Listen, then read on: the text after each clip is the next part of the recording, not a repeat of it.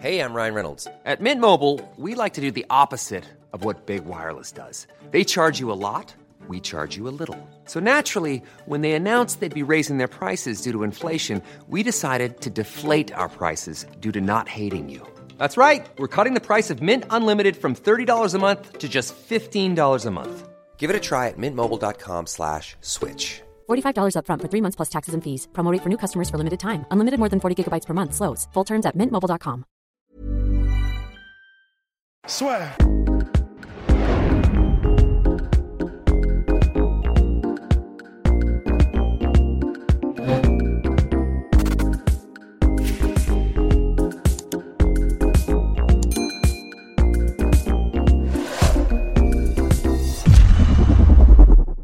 Bien, bonjour à toutes et à tous, bienvenue dans le podcast La Sueur. Bonjour mon cher Polydome Soir aujourd'hui. Salut. Attention, boxe anglaise avec un choc que- nous attendons avec la plus grande impatience. Attention, suspense, Anthony Joshua contre Cobra de Pulev. On devait avoir ce combat-là initialement, je crois que c'était en 2018 ou 2017, mais finalement Pulev s'était blessé.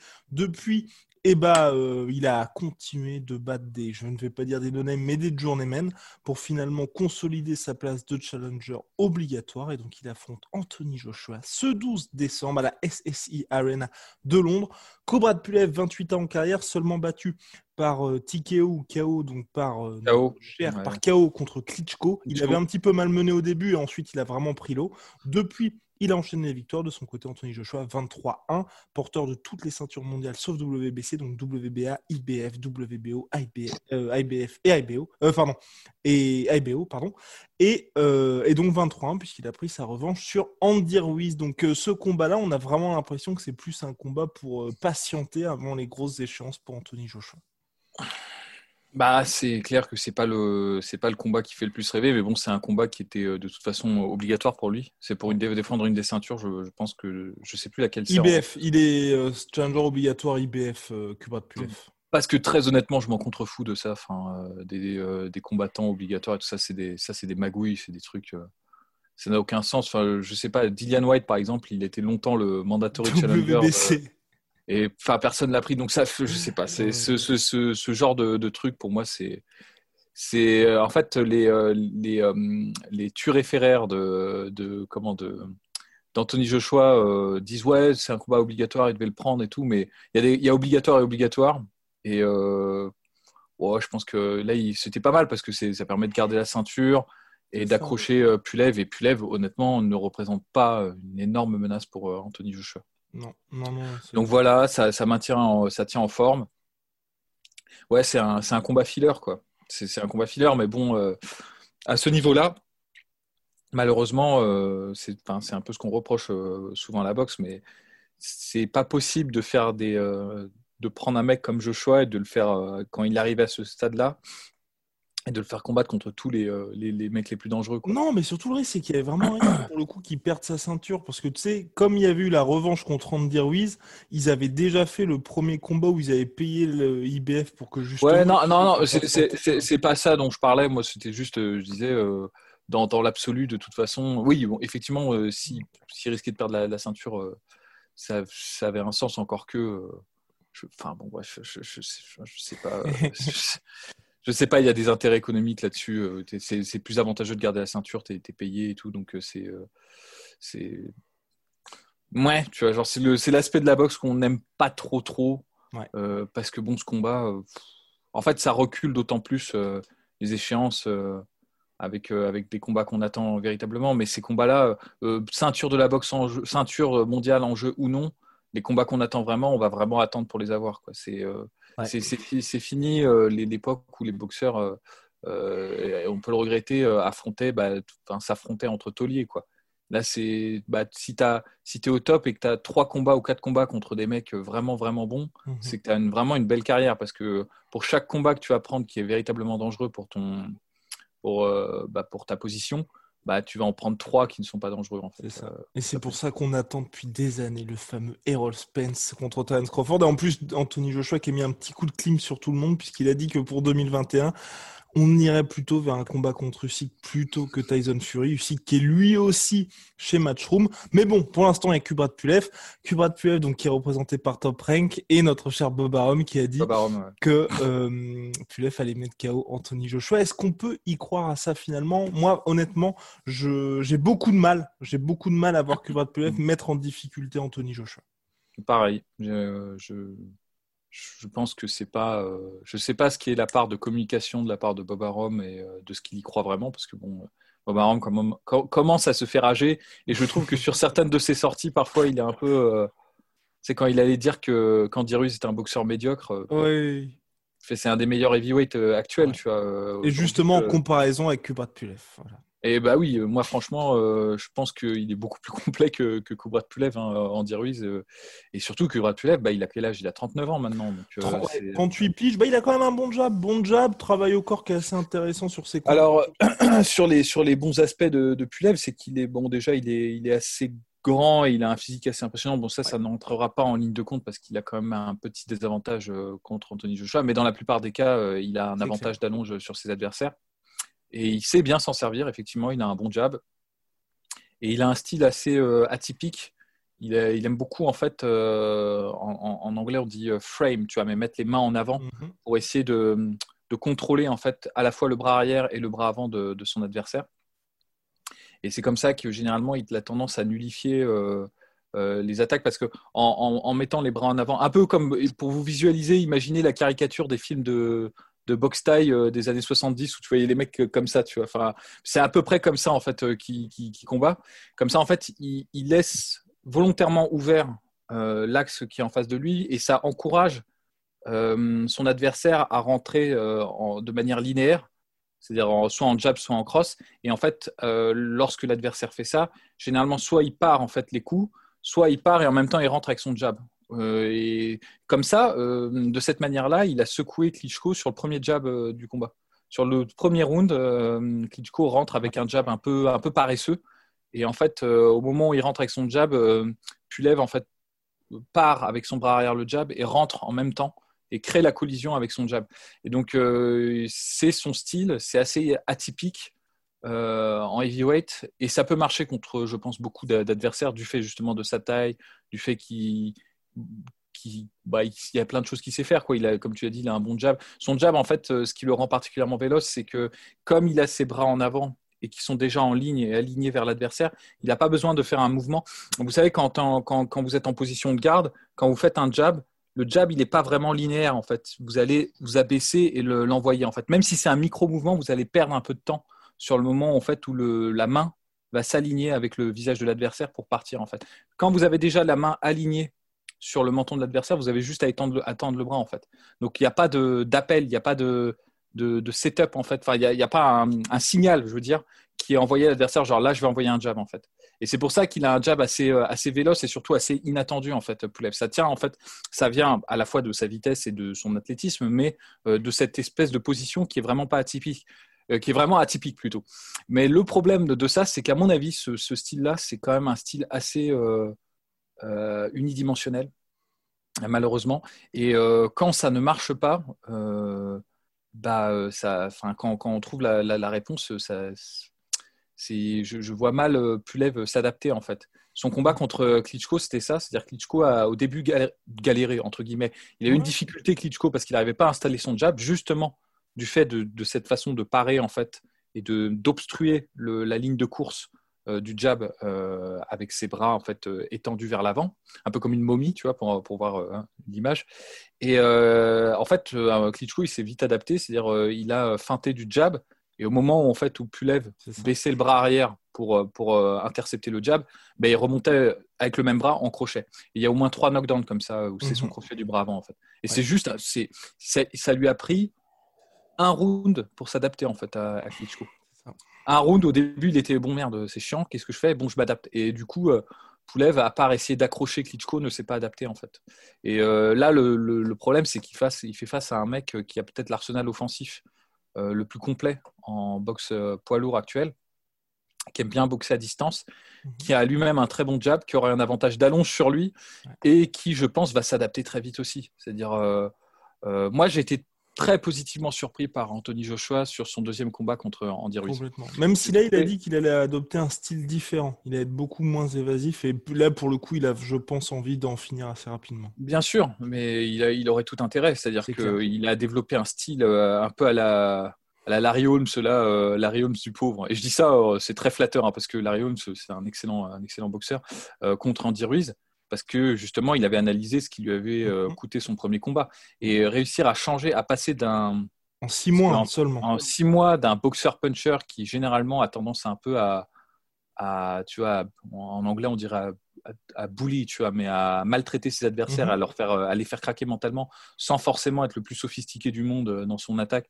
Passer de ça à un boxeur qui sait se déplacer, qui sait désaxer, qui ne reste jamais euh, le dos aux cordes et qui a en fait complètement euh, empêché Andy Ruiz d'installer sa boxe, à part quelques petits moments là et là où Andy Ruiz arrivait à créer le clinch, euh, c'est quand même impressionnant. C'est impressionnant. Moi, je trouve à ce niveau-là, il y a plein de gens qui ont critiqué la, la performance d'Anthony Joshua. Moi, justement, au contraire, j'ai trouvé que cette performance était plus impressionnante qu'un qu'un chaos, tu vois, random qu'il aurait mis euh, du bras arrière et tout, parce que ça signifie qu'il a une plasticité euh, mentale et stylistique qui est très intéressante, surtout venant d'un colosse. Généralement, les colosses, c'est un peu ça le problème, c'est qu'ils n'ont pas tellement besoin de s'adapter, vu qu'ils mettent déjà KO tout le monde. Et dès qu'ils doivent s'adapter, bah, ça coince. Donc, euh, je pense qu'Anthony Joshua, s'il n'est pas intelligent ou s'il est intelligent, je pense qu'il est intelligent, et s'il ne l'est pas, il est très très bien entouré par des gens qui savent et qui, qui comprennent ce que c'est que la boxe, à la différence de l'entourage de, par exemple, de, Wilder, tu vois, enfin, mhm. petit petit tacle, hein, parce que. Euh, bah, pour ceux qui restent encore avec lui, hein, parce que sinon. Bah voilà, c'est ça. Euh, c'est assez grave là. Mais mais du coup, à mon avis, ça va prendre deux secondes à une équipe qui est rodée pour pour trouver en fait le plan contre contre contre Poulev, parce que son style est tellement défini à Poulev que, que, tu trouves vite une. Enfin, je pense qu'il va trouver vite une parade. Moi, ce que, éventuellement, ce que je peux imaginer, c'est que ça va être, à mon avis, euh, dans la, dans la course du combat. Si Poulev fait la même chose qu'il fait d'habitude tout le temps, donc on est tous enclins à croire qu'il va faire la même chose, vu qu'il a, il a fait tout le temps le, même, la, même, il a tout le temps la même approche d'un combat sur l'autre. Eh bien, euh, je pense qu'il va y avoir éventuellement un ou deux rounds intéressants parce que Poulev va, va gêner euh, le mhm. jab de, de, Joshua. Et Joshua, il aime bien installer son jab et tout pour à un moment donné se mettre à mi-distance et enchaîner. Là, je vous parle du Joshua euh, offensif. Hein. Je ne vous parle pas du Joshua euh, qu'on a vu euh, contre, contre, Andy Ruiz dans son deuxième combat.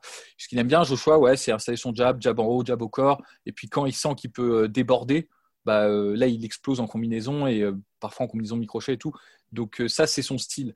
avec Poulev, il risque peut-être, éventuellement, s'il n'y prend pas garde et qu'il fait des jabs un peu un peu paresseux, c'est-à-dire s'il euh, lance un peu le jab sans trop y mhm. réfléchir, il peut se faire, euh, on va dire, outsmarter par euh, déjouer, si on, en français, par, par Poulev, parce que Poulev, c'est son style de justement de, nullifier le jab et de nullifier le bras arrière de l'adversaire pour ensuite placer en interception ses coups.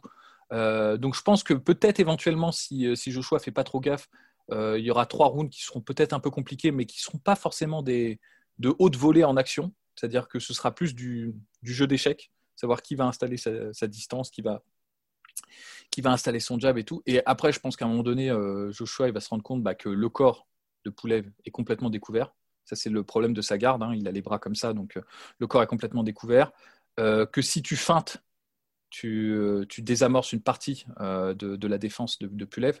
C'est-à-dire, le, truc de Pulev, c'est que comme il part les coups, mhm. bah, il est au, taquet. Dès qu'il voit un truc, il donne un, petit mouvement de bras tu vois, pour, euh, pour écarter en fait, le jab ou le bras arrière. Si tu commences à feinter, bah, tu vas déjouer et entraîner un décalage euh, chez, euh, chez Pulev qui ne saura plus quand est-ce qu'il doit commencer à parer ou quand est-ce qu'il doit rester aux aguets. Et là, en fait, bah, par exemple, si tu doubles le jab ou tu, tu feintes de l'épaule et tu passes ton bras arrière, là, je pense que tu peux commencer à, à prendre de vitesse vraiment Pulev qui hormis cette, euh, cette défense, on va dire, en, parade, euh, il n'a mhm. pas une très bonne défense, Poulev. Il n'a pas de très bon mouvement de tête. Euh, il n'a pas, il pas une très très belle défense, tu sais, fondamentale.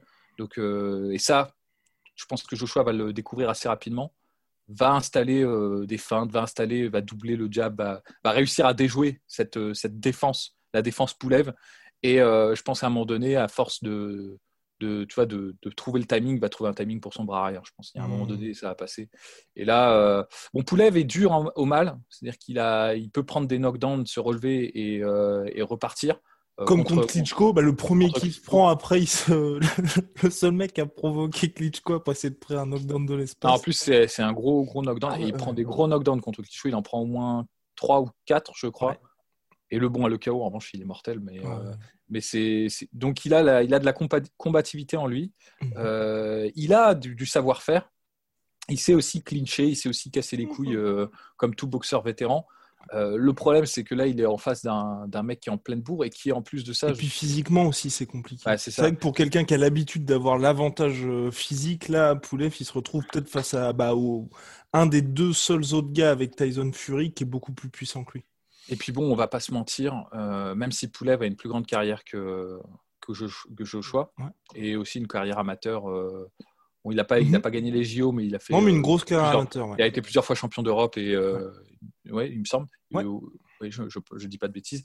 Et malgré ça, je pense que l'adversité qu'il a rencontrée est déjà inférieure à Mhm. celle rencontrée par, par Joshua. Et puis ça fait un moment aussi. Ça fait un moment qu'il n'a pas affronté de top fighter non plus. Les derniers bons combattants vraiment bons qu'il a affrontés ces dernières années, c'est Derek Chisora et euh, Yugi Fury, on peut mettre aussi.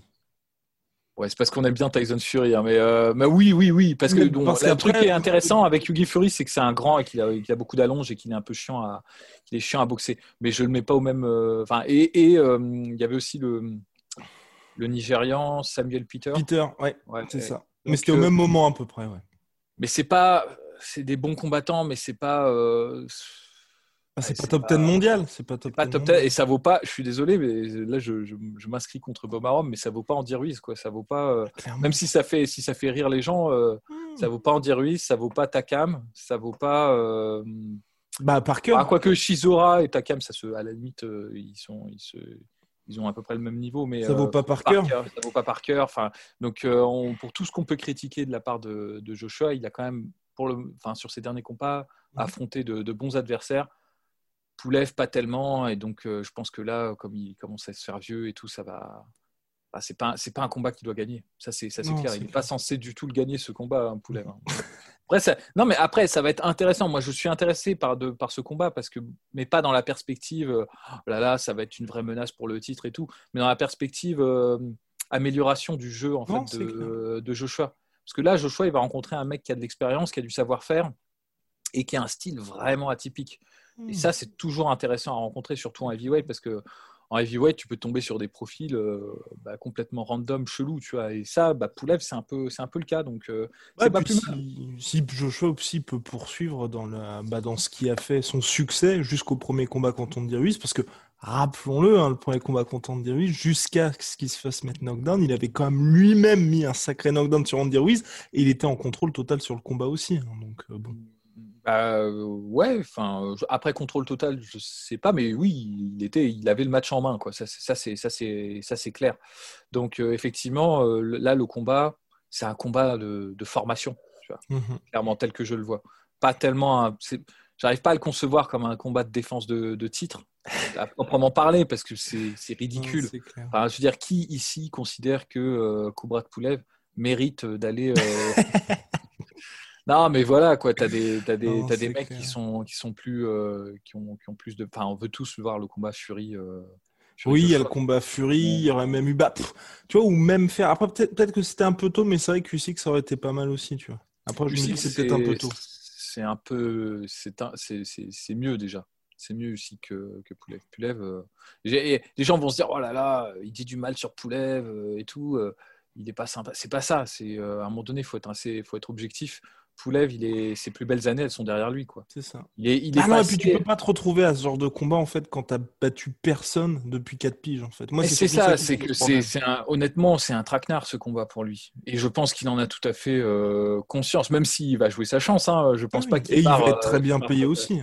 Mais voilà, ça se refuse pas un combat comme ça quand t'es quand es Poulev. Mais Poulev, euh, euh, son, son, même à son meilleur, tu vois, je pense qu'il n'aurait pas eu une chance contre Joshua. Tu vois, c'est terrible ce que je ce que je, ce que je dis, mais euh, je, je le pense sincèrement.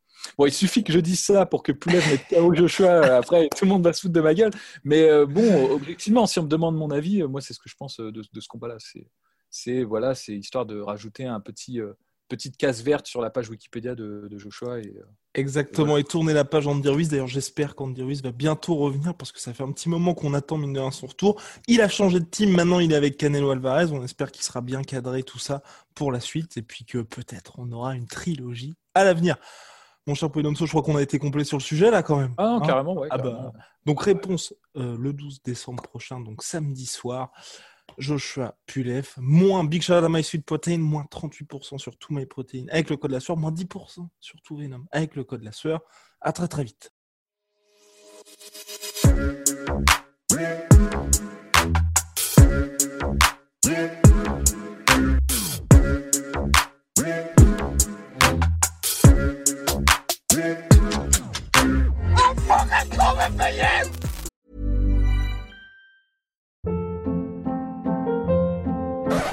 Up. What was that? Boring. No flavor. That was as bad as those leftovers you ate all week. Kiki Palmer here, and it's time to say hello to something fresh and guilt-free. Hello Fresh. Jazz up dinner with pecan-crusted chicken or garlic butter shrimp scampi. Now that's music to my mouth. Hello Fresh. Let's get this dinner party started. Discover all the delicious possibilities at hellofresh.com.